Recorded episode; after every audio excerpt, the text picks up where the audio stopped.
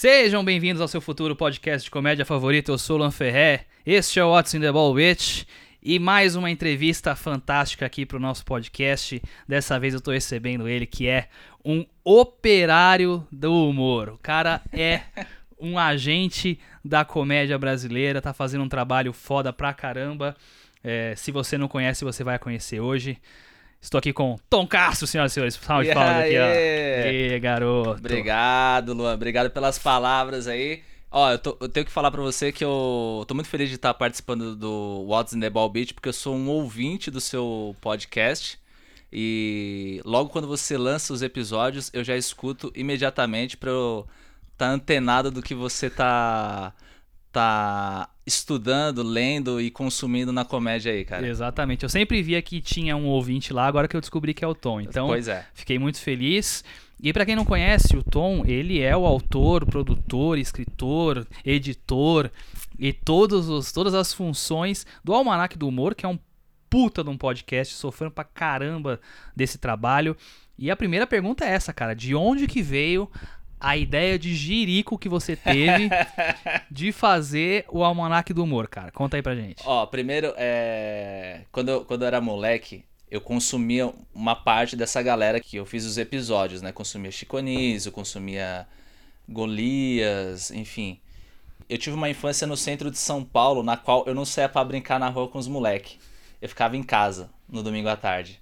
E eu tinha duas opções: Gugu ou Faustão e aí eu escolhi a terceira, que era ficar assistindo o Gol, Grande Momento do Futebol. E aí, o Gol, Grande Momento do Futebol é um programa que contava, é, mostrava gols antigos, da época do Pelé, da época do, do Ademir da Guia, do TV Zico. Cultura, né? Não, na Band. Band? Na Band. E aí contava histórias do, dos jogos, enfim. E aí eu gostava de assistir, isso moleque. E aí quando eu fiquei mais velho, eu, eu sempre gostava de, de, de de saber a história, como é que foram, como é que as pessoas chegaram onde elas chegaram. Eu tenho muitas biografias de, de, de pessoas do esporte, de, de pessoas de várias áreas, assim. E aí eu, eu, eu, consumindo comédia, eu fiquei sentindo falta de, de algo relacionado ao humor, assim, brasileiro especificamente, quando eu tive a ideia do, do Almanac. Aí, nisso, eu trampei numa rádio aqui em São Paulo, eu trampava de madrugada e aí na minha folga, eu tinha uma folga por semana, na minha folga eu tive a ideia de fazer um programa contando a história dos comediantes. Só que era muito curto, era o programa todo assim contando a história dava 20, 25 minutos. E aí intercalando com música, enfim.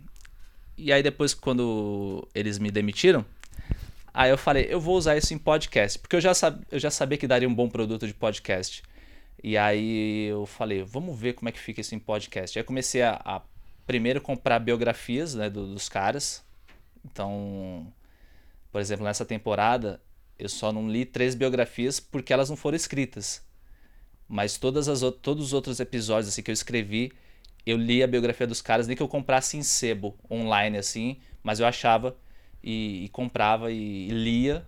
É, fazia pesquisa na internet também e aí juntava os dois, e aí depois a pesquisa, roteiro, é, depois a gravação. É justamente isso. Eu, eu, chamo de ideia de Jirico não pelo projeto, né? Não pelo resultado, mas pelo trabalho que você deve ter tido para fazer essas coisas, cara. Porque eu, eu, eu posso me usar como exemplo nesse sentido. Eu tenho alguns episódios que eu falo sobre comediantes antigos, que eu falo sobre comediantes clássicos, na maioria das vezes americanos, na verdade todas as vezes americanos, né? Acho eu tento trazer, tento tropicalizar essa, essa informação, mas cara, nem se compara o tamanho da minha pesquisa com, com a sua, cara, porque a sua conta a história desde antes do cara se tornar artista, tem os insertos, tem um monte de coisa. Cara, qual que é o tamanho do trampo que você tem para fazer um episódio assim? Ah, cada episódio, Luan, ele demora praticamente um mês para ficar pronto assim. Tanto que quando eu lancei o, o almanac, eu já tinha uns três ou quatro já engatilhados, se não gravados e editados, mas pelo menos é, escritos assim para ter uma, uma reservinha. E o trabalho é óbvio que ele é gigante, mas é, eu não acho que o seu trampo, por exemplo, é, é menor do que o, o meu no Almanac, porque o trampo de pesquisa é o mesmo. É, a diferença é que você ter o recurso do, do inglês, né? Que você imagino que você manja de inglês. E você também faz os inserts, que eu já vi os inserts de trechos de, de outros Ah, comediantes. sim, cara, mas vou dar um exemplo, assim, básico pra você. Eu não li a biografia de nenhum dos caras que eu falei, entende? Uhum. Esse apreço de você entrar nesse detalhe, isso que, que, que, eu, que me intriga. Porque quando eu, eu ouço o episódio, você fala num nível de detalhe que não é. Você não leu a página da Wikipedia do cara e, e colocou como eu faço. E confesso aqui, eu não, não entro, não faço um trabalho denso de pesquisa é, histórica sobre quem, do que, de quem eu vou falar. Muito porque eu caminho muito mais pro lado de tentar explicar como esse cara fazia comédia, né? Então, tentar explicar o- os recursos que ele usava, as ferramentas. Então, eu tento caminhar muito mais para esse lado, que teoricamente dá muito menos trabalho. Né? Eu, eu- é mais uma parte de, de análise do que o cara tá fazendo. Agora, Só o pra, seu... só pra que você que tá ouvindo o What's in the Ball Beat entenda, o podcast do Luan, o What's in the Ball Beat, ele é ciência. O meu é aula de história. Exato. É a melhor comparação que a gente pode fazer aqui, cara. Melhor comparação que a gente pode fazer. Realmente, o meu é ciência e o seu é história. O que eu tento fazer mais é justamente isso. Eu, eu quero apresentar os caras novos.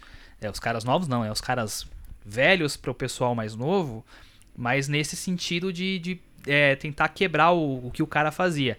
O seu é um trabalho de pesquisa histórica muito mais extenso, né?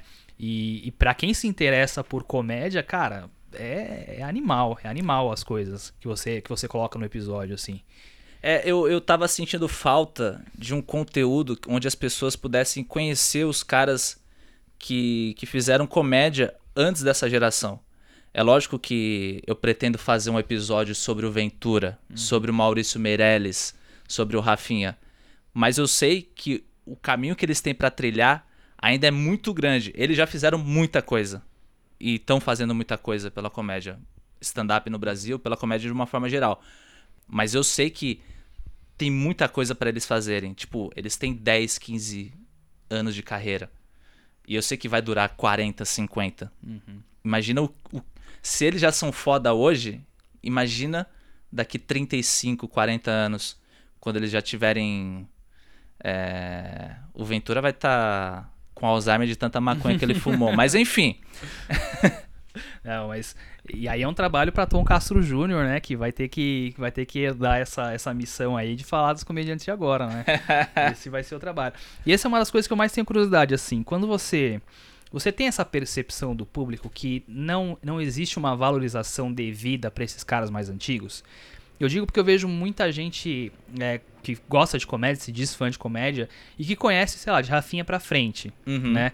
Então você você pode ser fã do stand-up comedy brasileiro moderno, que é Rafinha pra frente. O humor já existe no Brasil há anos, né? Sim. Então eu, eu, eu pelo menos tenho essa percepção que o pessoal mais novo não tem a mesma valorização do trabalho desses caras com, com, com o que eles veem hoje de stand-up. Você você tem mais ou menos essa percepção também? Eu tenho e, e falo não só em relação a stand-up, mas em relação a qualquer pessoa que fez algo importante aqui no Brasil. Ela não tem o, a valorização que ela merece se você for comparar, por exemplo, com outros países, né? Tipo, é, a gente fala, por exemplo, do Jerry Lewis. O Jerry Lewis, aonde ele ia, eu acho que ele já morreu, né? Eu acho que sim, morreu. é, o Jerry Lewis, onde ele ia, ele era ovacionado pela obra dele, assim como músicos por lá. E aqui não, aqui é, o que tá na moda é o que dita, mas e aí o que, o que já passou é meio que, que deixado de lado. Tem que ser preservado isso, porque se hoje tem o cara da moda é, é porque foi trilhado um caminho por outros que vieram antes dele. Sem dúvida, sem dúvida. É, eu, eu, eu, eu particularmente gosto muito de, desses comediantes antigos brasileiros. Acho realmente que, que a gente precisa valorizar esses caras. E eles e são feitos incríveis que eles tiveram na época deles, né? Acho que no trabalho de pesquisa que você fez, você encontrou muito disso. Qual foi o comediante assim que você fez o trabalho e que, e que mais você teve surpresas ao longo da sua pesquisa, de coisas que você não sabia, de que realmente o cara era muito maior do que você imaginava, assim. Ah, tem dois. Tem o primeiro Zé Vasconcelos. É, o Zé Vasconcelos tem uma obra grandiosa é, que, que, infelizmente não, não fizeram uma biografia dele. foi um dos episódios que, que não teve uma biografia que eu pesquisei, mas eu tive acesso à família dele. É, um comediante amigo meu, Rick Regis, ele é sobrinho do, do Zé Vasconcelos. Nossa. E aí eu falei, Rick, porra, prazer te conhecer, cara, eu sou Tom Castro, tô produzindo um podcast sobre comédia, é, Almanac do Humor, e eu vou fazer uma temporada sobre comediantes brasileiros e eu tenho que falar do Zé Vasconcelos. Ele falou, conta comigo. E aí ele me levou na casa, na última casa que morou o Zé Vasconcelos. Eu conheci a Caralho. esposa do Zé Vasconcelos, conheci dois filhos dele. E aí eles me mostraram pastas de materiais de época Nossa, que com demais. fotos, com matérias de jornais e revistas e a- a- a- o- os comentários da imprensa a respeito do trabalho dele, me mostraram vídeos, é, enfim. E ali eu falei, ok, agora eu tenho. E eu, e eu já tinha escrito boa parte do episódio dele. Aí eu falei, opa, agora eu, eu tenho um- uma conclusão aqui pra para poder fechar esse episódio. Então eu não tinha uma biografia, mas eu tinha um relato de imagens e de matérias que me ajudaram muito a, a construir esse episódio. É, Ele é citado como tecnicamente o primeiro comediante stand-up do Brasil, né? Se você for analisar é, o que ele fazia no palco, era muito, muito mais similar com o, o que acontecia nos Estados Unidos de stand-up do que, Uhum. do que outros comediantes brasileiros, né? Então, É, se você for ouvir, por exemplo, o, o disco Eu Sou Espetáculo, que é um disco de que é 1960, fenomenal. que vendeu números, segundo o Datafolha, 100 mil cópias. Segundo a Polícia Militar, um milhão de cópias. É, então a gente não tem ao certo essa informação, mas vendeu bastante. E ouvindo esse, esse disco, tem coisas de stand-up ali. Sim. Dele falando da vida dele, dele fazendo imitações das figuras importantes da época, né? Então tem muita coisa de stand-up. E não tem só nele, viu? Tem no Chico Anísio, Sim. tem na Dercy, tem quem mais? O Jô acho que tinha alguma coisa. Alguma coisa. É, o, o Zé Vasconcelos, esse álbum, é, Eu Sou Espetáculo, ele tá disponível na íntegra no YouTube, né? Sim, sim. Então, se você tiver curiosidade, você que tá me ouvindo, ouça. É sensacional, é um, é um baita de um álbum. O Chico Anísio, ele, ele se aproximava bastante, mas era, era meio que uma mescla de piada de salão com, com storytelling, né? Tinha uma coisa mais, mais mista, assim. Eu acho que isso varia porque desconsiderando os 209 personagens que o Chico Anísio fez, Que é um absurdo, vamos, se você for vamos, pensar. vamos esquecer isso um, um pouquinho, mas se a gente pensar, por exemplo, é, tem um vídeo dele do troféu Roquete Pinto de 67 ou 69 que ele fala das orelhas dele. Se você for analisar friamente, aquilo ali é um stand-up. Exato. É, tem um trecho que eu também achei, até coloquei no episódio dele, dele fazendo uma crônica de uma possível morte dele, que obviamente não aconteceu, senão ele não estaria ali para contar Aham. e que você vê que aquilo ali é, tem uma técnica de, de stand-up para escrever ali. Não, não que eles faziam isso conscientemente. Para eles, aquilo ali, aquilo ali era um número solo. O Zé Vasconcelos era um show solo. Uhum. A Dercy também. O Chico também. E, e- mas inconscientemente você vê que, Que é um. que é, um stand-up. Eles chamavam de one man show, né? One man Nos Estados show. Unidos tinha muito disso também. Mas no sentido de grandeza, assim, quando você olha nos anos 70 e 80, o trabalho do Chico Anísio, principalmente, que acho que foi o mais popular de, de, de todos os, os comediantes de, que viajavam o Brasil nessa época. Pô, o cara tem um show que é, um, que é no Carnegie Hall, Uhum. nos Estados Unidos, que é uma casa de espetáculo que muitos comediantes americanos não- nunca se apresentaram. O cara fez um show lá em 84, alguma coisa assim. 31, se eu não me É. Também tem o, o disponível no, no, no No YouTube. YouTube. e que é muito engraçado o começo, porque ele vai apresentando a cidade como se fosse Maranguape. aí ele mostra, tipo, um, um puta prédio, assim, isso aqui é a prefeitura de Maranguape, aí uma casona, isso aqui é a casa de papai, e ele começa... É, é muito, muito engraçado. Na verdade, tem um detalhe sobre esse especial aí, porque na verdade esse esse especial ele foi um programa que ele fez do programa que ele fazia. Não sei se era o Chico City ou o Chico Anísio Show. E esse programa era quinzenal, se eu não me engano. E o Chico. E aí sugeriram pro Chico gravar um episódio desse programa fazendo esse especial. E aí ele foi pro ar na TV. É. Isso nos anos 80. Mas é incrível, é um show maravilhoso. Acho que o Chico Anísio ele tem uma, uma piada, uma rotina que para mim é uma das, acho que é uma das melhores rotinas de comédia que existem, que é a história do lá vem o bonezinho de marinheiro. Cara, essa piada, obviamente, ela tem alguns termos que hoje em dia não são mais apropriados, etc. Tem toda essa questão, mas ela tem, ela, ela é recheada de tanta piada excepcional, excepcional que é a história que ele vai jogar futebol e aí tem um, um centroavante do outro time que era um, um cara grandão e tal. Ele faz, ele tem várias piadas nisso que você percebe que realmente é uma escrita muito, muito avançada. Sim. Ele era um baita escritor, um baita contador de piada, como você citou, personagens, pô, ter 209 personagens diferentes, não era que ele fazia um, todos eles eram muito diferentes, tinha uma persona muito muito distinta, uma né? voz, né? A voz, o jeito. Eu sempre falo nos episódios sobre caráter cômico, esse tipo de coisa. Cara, você imagina você construir 209, 209 caráteres cômicos. Cara, o cara é muito foda. E o mais curioso disso é que o mais popular desses personagens foi o professor Raimundo. E não foi ele que criou. Não foi ele que criou Foi um radialista, isso nos anos no fim dos anos 40. O radialista criou e deu o personagem Raimundo para ele. Oh, e aí o, a escolinha começou como quadro no programa de rádio, aí depois virou quadro nos programas do Chico Anísio. E aí só em 1990 que virou realmente um programa lá na Globo. É.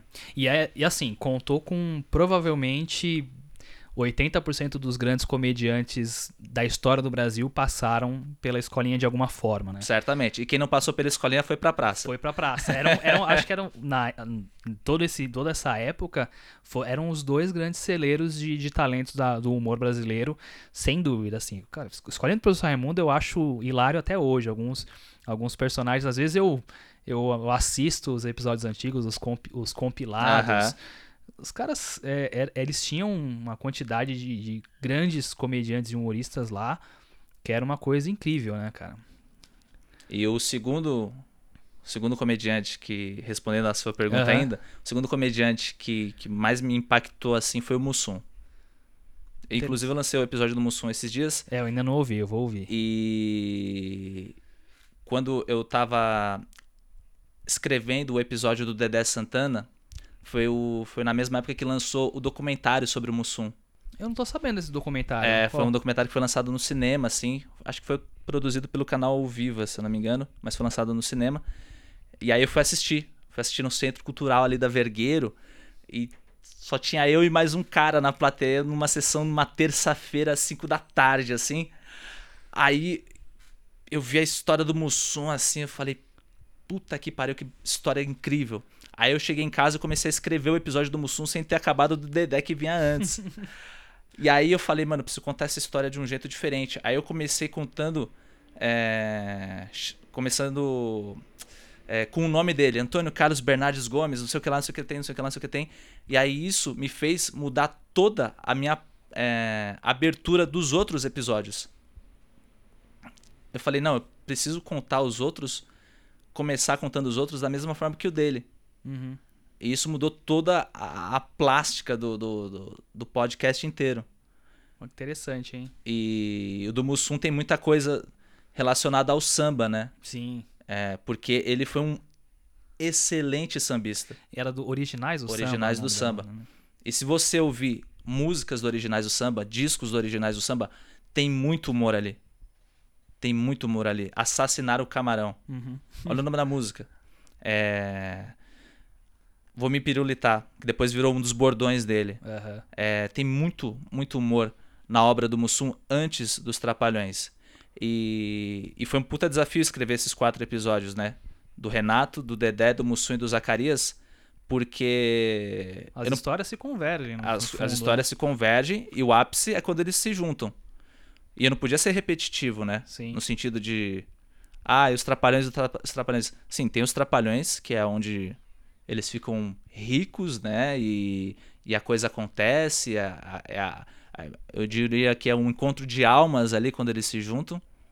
Só que eu preciso contar que havia uma carreira antes dos Trapalhões. O Dedé já vinha do circo. O Renato criou o Didi bem antes.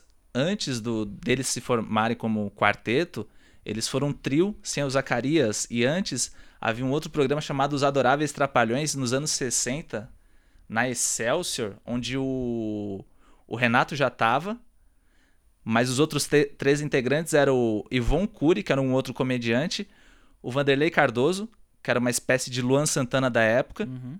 e o Ted Moy Banido, Que era do Telecat. que era do Telecat, que era uma espécie de UFC com graça. É, é o WWE hoje, né? Sim, É o- sim. Essa teve depois de um tempo virou Gigantes do Ringue aqui no Brasil. Uhum. Tem um, é- são histórias meio que se cruzam também. É, é- cara, eu, eu eu tô muito curioso pra ouvir o do Zacarias que ainda não saiu, né? O Zacarias sai nessa semana já. Exato. É, esse episódio é, tá indo pro ar agora. Vou abrindo meu calendário aqui. Dia 29. Então provavelmente já saiu do Zacarias. Então ouça. É um dos caras que eu acho que mais se tem curiosidade porque é a história provavelmente menos explorada, né? Do- dos quatro trapalhões. Por conta dele ser. E é, É. e é um dos únicos que não tem uma biografia escrita. Também não tem uma biografia escrita. É. E é, é um, eu acho que é o que tem menos histórias, porque justamente o Dedé e o Didi são.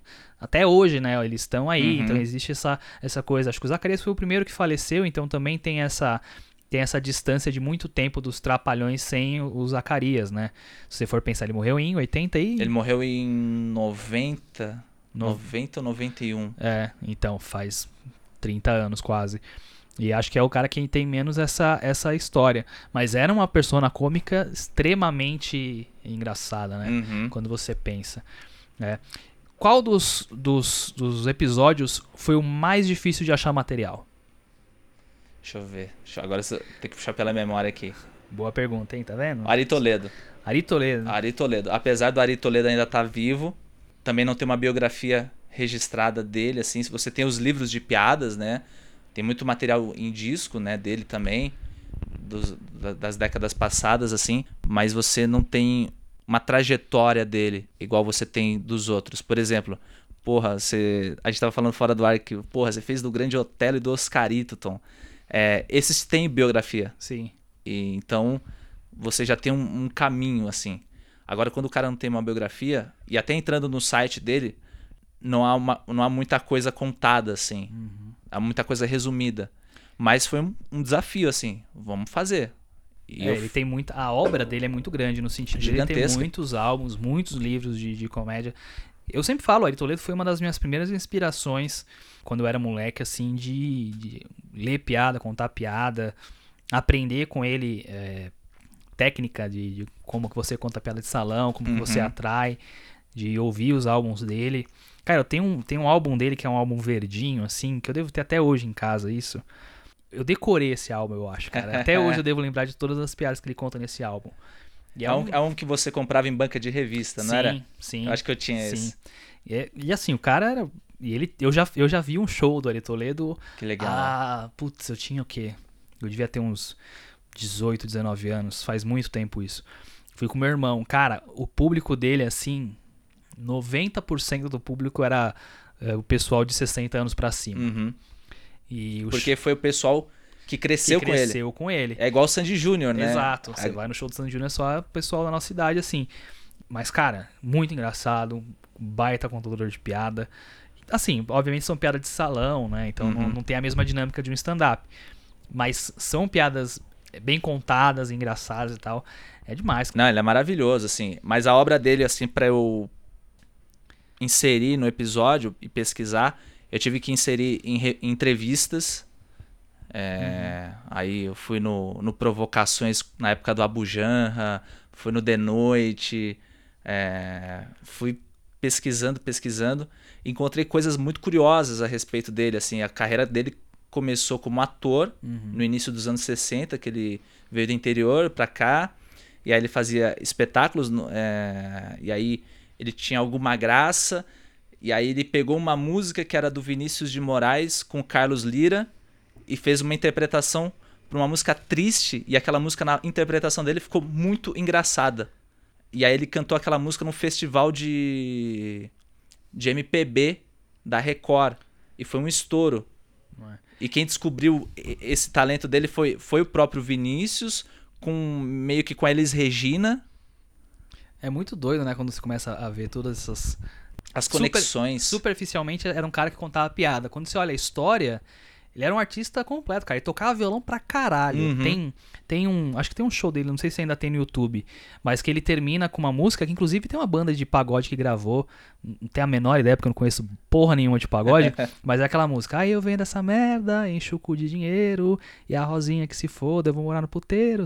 Acho que tem uma banda de pagode que, que gravou essa música. Essa música é dele. É bem cara de molejo isso. É, né? não sei, eu não sei quem não gravou. sei- nem sei se quem gravou também. Mas o essa música ela começa com um solo de violão que é muito foda, é Uhum. muito complexo.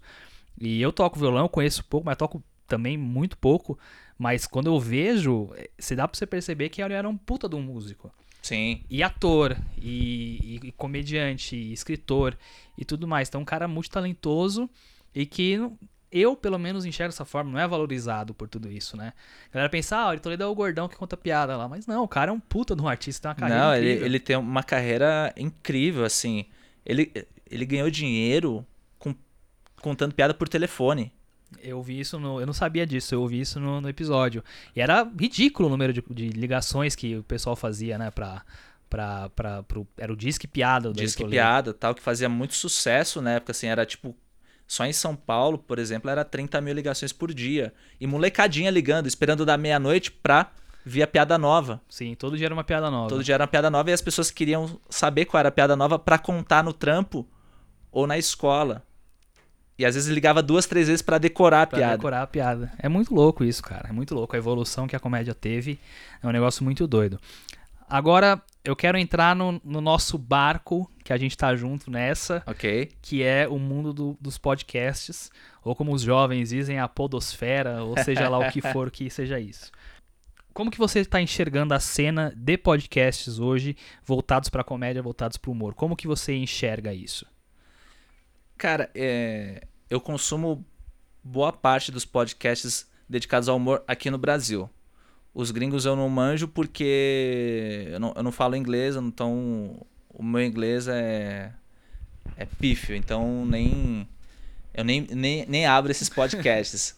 Mas eu, eu consumo, por exemplo, o Balas, Balascast, que é um podcast onde ele começou contando a história dele. Do depois Márcio Balas, né? do é Márcio um- Balas, e aí ele conta os caminhos na carreira dele. Acho muito legal assim. É, acho legal o tempo que ele faz, coisa de 15, 20 minutos. Acho muito interessante. E, e quem não conhece o Márcio Balas, ele é um artista de, Maravilhoso. assim, de improviso, de circo, de tudo. Cara, Palhaço. Ele é um cara foda, ele é muito foda. E eu gosto muito do conteúdo do Balas, assim. É, quem eu também consumo, quando lança, o Maurício Meirelles. E eu, e eu ouvindo o podcast dele, eu percebi que tem muita coisa que eu penso parecido com ele. Em relação às reflexões, às inseguranças. E quando ele posta, é, é bem verdadeiro, assim, o, o que ele fala em relação a a, a escrita, em relação ao que ele sente quando ele tá no palco, enfim. Uhum. E eu gosto muito do conteúdo dele.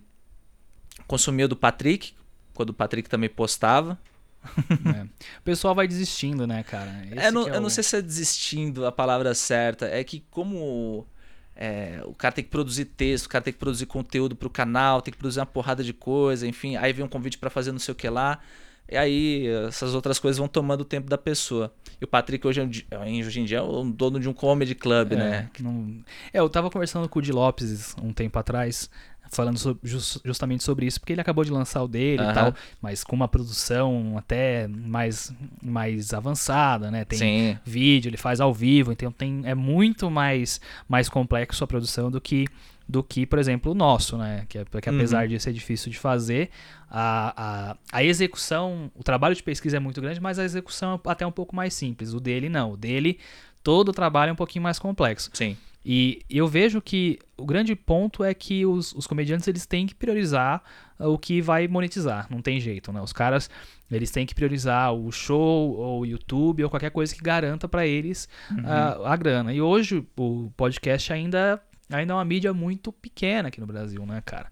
Eu acho que ainda não é popular o suficiente pra pra galera ganhar uma grana só com só com o podcast. É, porque é, um- é um- é algo que as pessoas estão descobrindo ainda, Uhum. né? É um conteúdo que as pessoas estão aprendendo que, tipo assim, É como se fosse rádio, mas não é rádio. É porque é um programa que você pode escutar no seu trampo, na sua casa, indo para um deles e que você pode escutar a qualquer hora. Não é igual o Pânico na Jovem Pan, que você tem que escutar meio-dia. Sim. Você pode escutar depois o Pânico no no, no, No, YouTube, YouTube, no, no po- no Spotify também. Spotify também.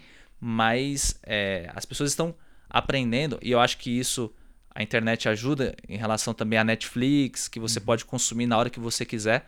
Podcast é a mesma coisa, é igual Netflix, só que é em áudio, Exato. entendeu? E ainda, só que ainda tá num, tá engatinhando muito ainda, né? Se você for, principalmente em números. Toda vez que eu vou explicar pra alguém é, que eu falo que eu tenho podcast, a pessoa, e aí, mas como é que tá de, como é que tá de audiência? Eu sempre tenho que introduzir e falar, "Ah, é uma mídia diferente, é outra história, porque 100 mil views num, num vídeo no YouTube é praticamente comum pra maioria dos, pra muito conteúdo que o pessoal produz, né?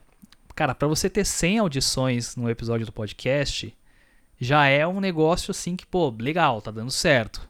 Uhum. É, é muito é muito discrepante assim em relação ao YouTube, em relação a qualquer coisa.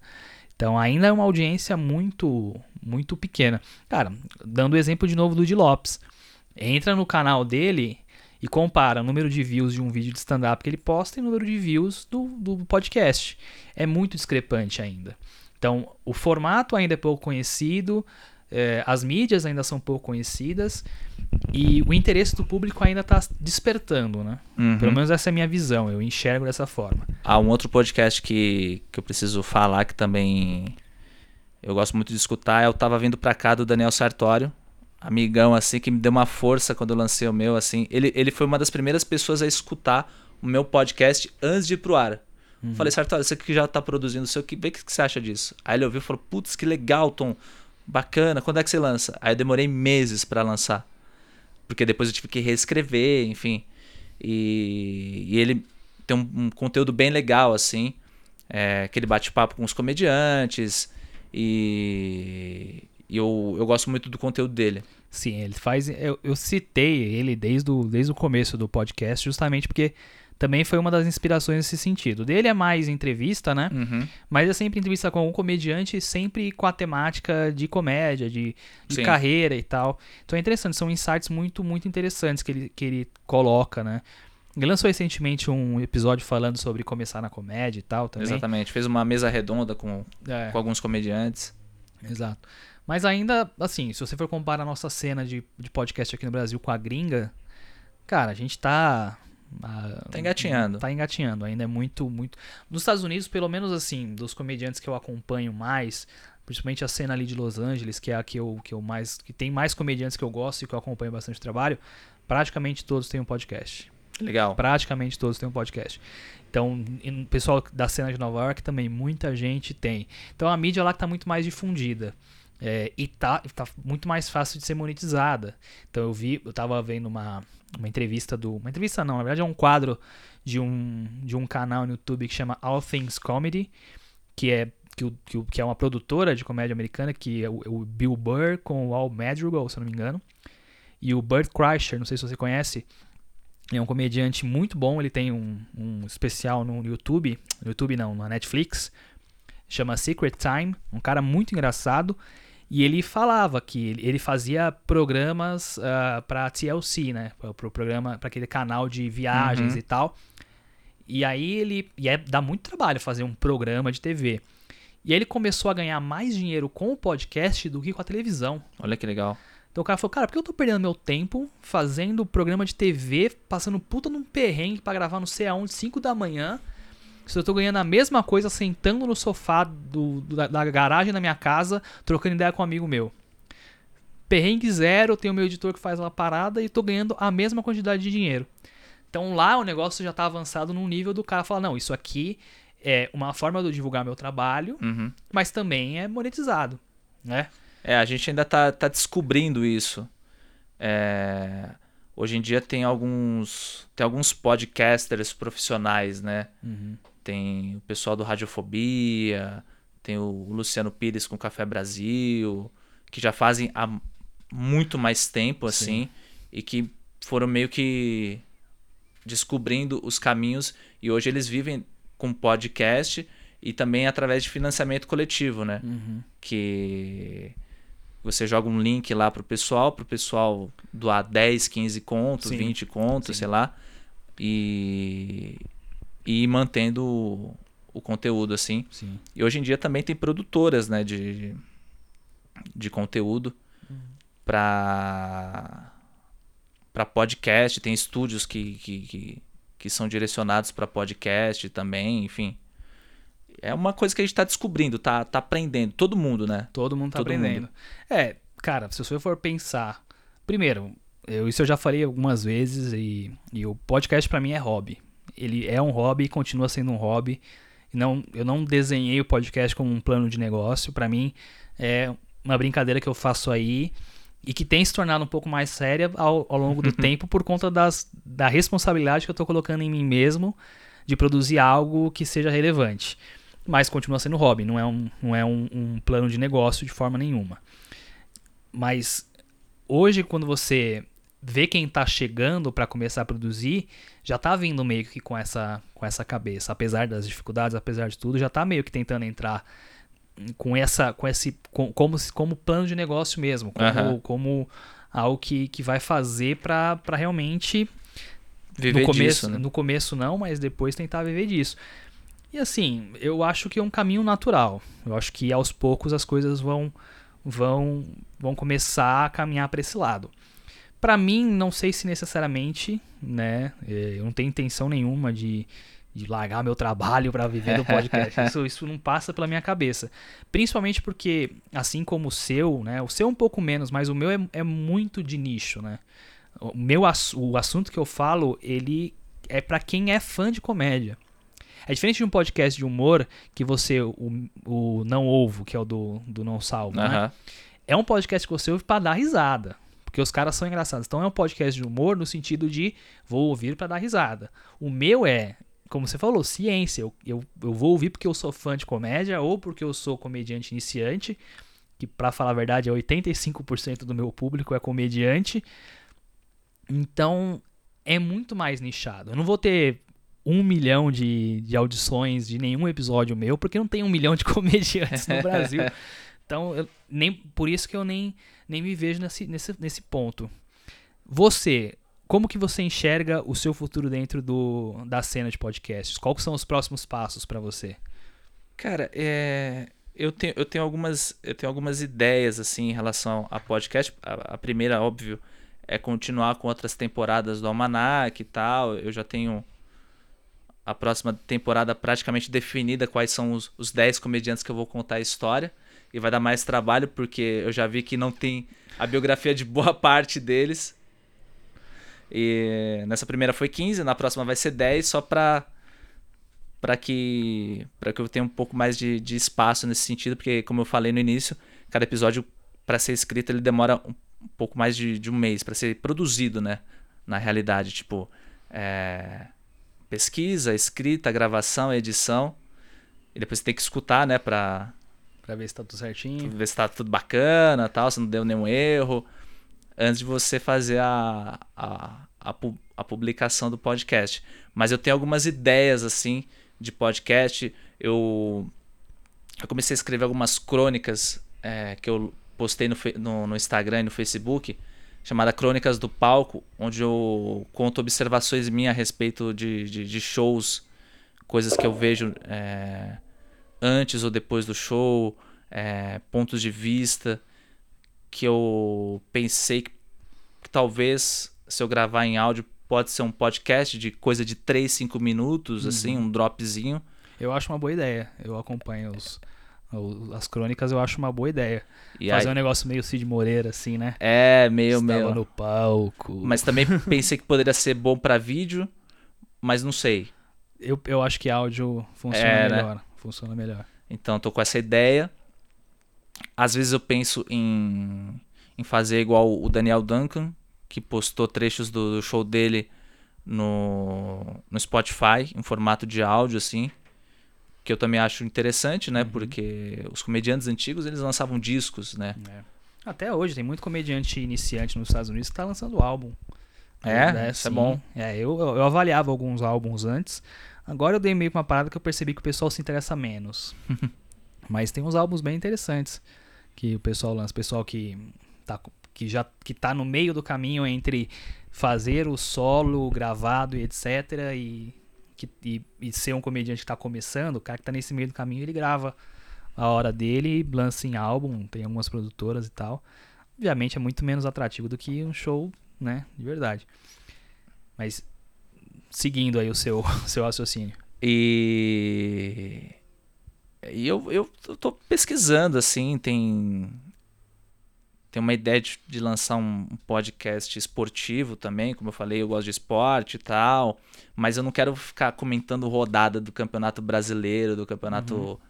é, ucraniano, essas coisas não, já tem um monte de gente que faz, entendeu? Então, eu queria contar um, um pouco indo pela linha de, de, de história também, curiosidade, mas essa parte, sei lá, talvez pensando vender essa ideia para alguém. Uhum. Se alguém tiver ouvindo e quiser. é, tem, você pode juntar com outros comediantes para fazer um podcast sobre isso aí. Tem um comediante que chama Tossiro Neto, você conhece? Conheço. Dizem que parece comigo, inclusive. Parece com você.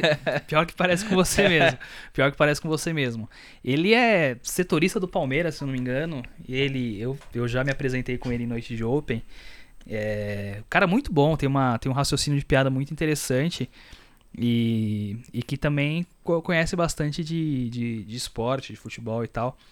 Então dá, daria pra fazer só uma, um, um podcast sobre futebol e comédia. Tudo bem que não é uma ideia tão nova assim, né? Que futebol e comédia se misturam há muitos anos uhum. no rádio. Inclusive, uma das primeiras referências que eu tinha que eu tive de humor assim foi nos anos 2000 escutando o Estádio 97. Estádio 97.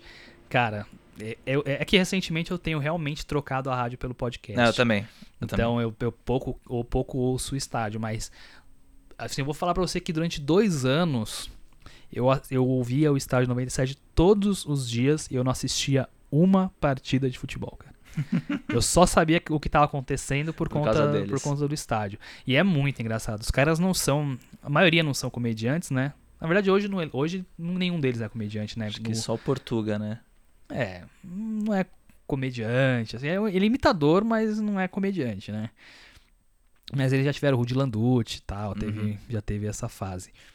E mas é muito engraçado. É, ah, é muito engraçado. O podcast do Rude eu também escuto, Me Falei. É, eu não ouvi, não ouvi ainda. Eu já eu vi a thumb uma vez, mas mas eu não ouvi. Pra falar a verdade, assim, é nenhum o Almanac do Moro, obviamente, que é um baita de um podcast, esse eu ouço, mas eu, eu, como eu falei, eu ouço mais o pessoal da gringa, o Your Mom's House, que eu já falei 200 vezes aqui, que é o podcast do, do Tom Segura e a Christina Pick, são dois comediantes fantásticos e, e, é um podcast assim, cara, que é é assim, sensacional. Eles têm muitas piadas internas, então para você realmente entender, você tem que ouvir vários episódios. Você tem que assim, ser um ouvinte frequente. Tem que ser um Ele tem muita piada interna, eles têm uns, uns, caras que eles mostram assim que vira meio que personagem da, do negócio. Ah, que maravilhoso. É muito louco, é muito louco. É... Bom, é...